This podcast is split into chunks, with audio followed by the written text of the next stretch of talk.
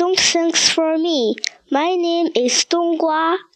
不用谢我，吾乃冬瓜。亲爱的虎皮猫，我和绿毛龟是昨夜离开马小跳家的。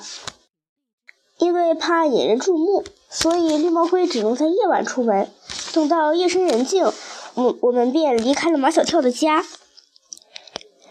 我是从马小跳家的阳台上翻下去的，绿毛龟则是穿墙而过。我们一口气跑到了城外。已过半夜，我回头望去，只见城里依然是一个灯火通明的不夜城，城外却是一片的黑暗。天上没有月亮，只有几颗星星，照不亮前行的道路。我和绿毛龟凭着记忆寻找向钟楼的路，远远的。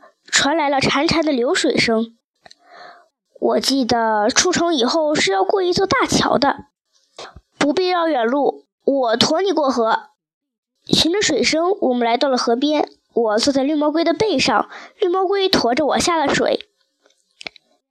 夜里风大，河面上波浪滚滚，绿毛龟在水里游着，我坐在它的背上，一点感觉都没有，比坐在小船上还稳呢。我记得过了河会经过一大片橘树林，绿毛龟驮我上了岸，传来了一阵阵橘子的清香。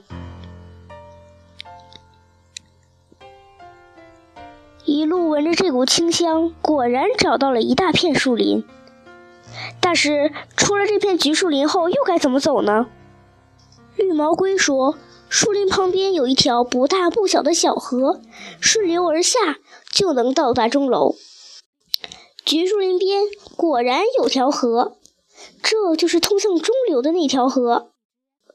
我又坐到了绿毛龟的背上，我们顺流而下。这条河很长很长，据说它最将会到一条省外的大江里。小猫，你睡会儿吧。一想到不必找路，我就真睡起来。睡梦中，我好像听见了悠扬的钟声。我一下子坐了起来。但是到哪儿了？快了！绿毛龟侧过头。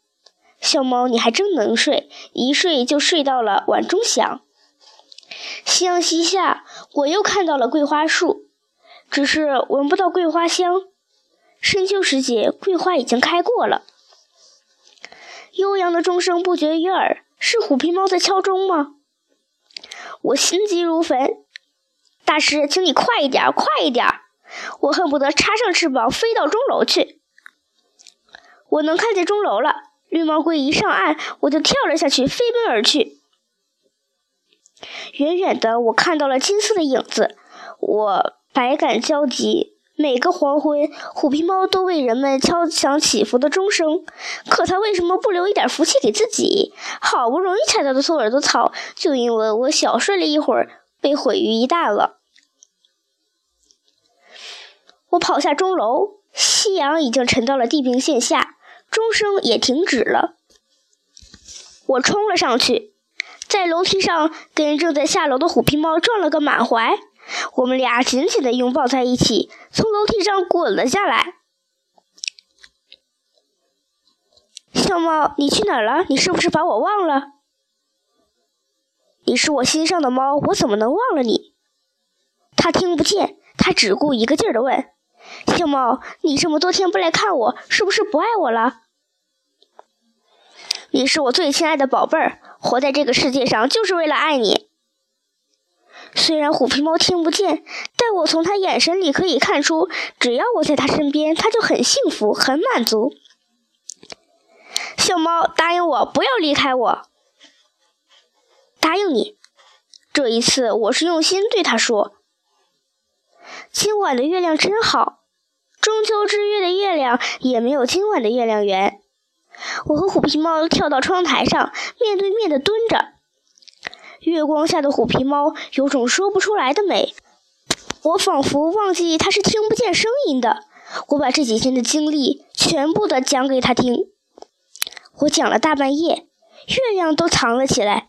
不知不觉，下起雨来了。透过玻璃窗看，想往下淌的雨，我相信这一定是老天爷流下来的眼泪。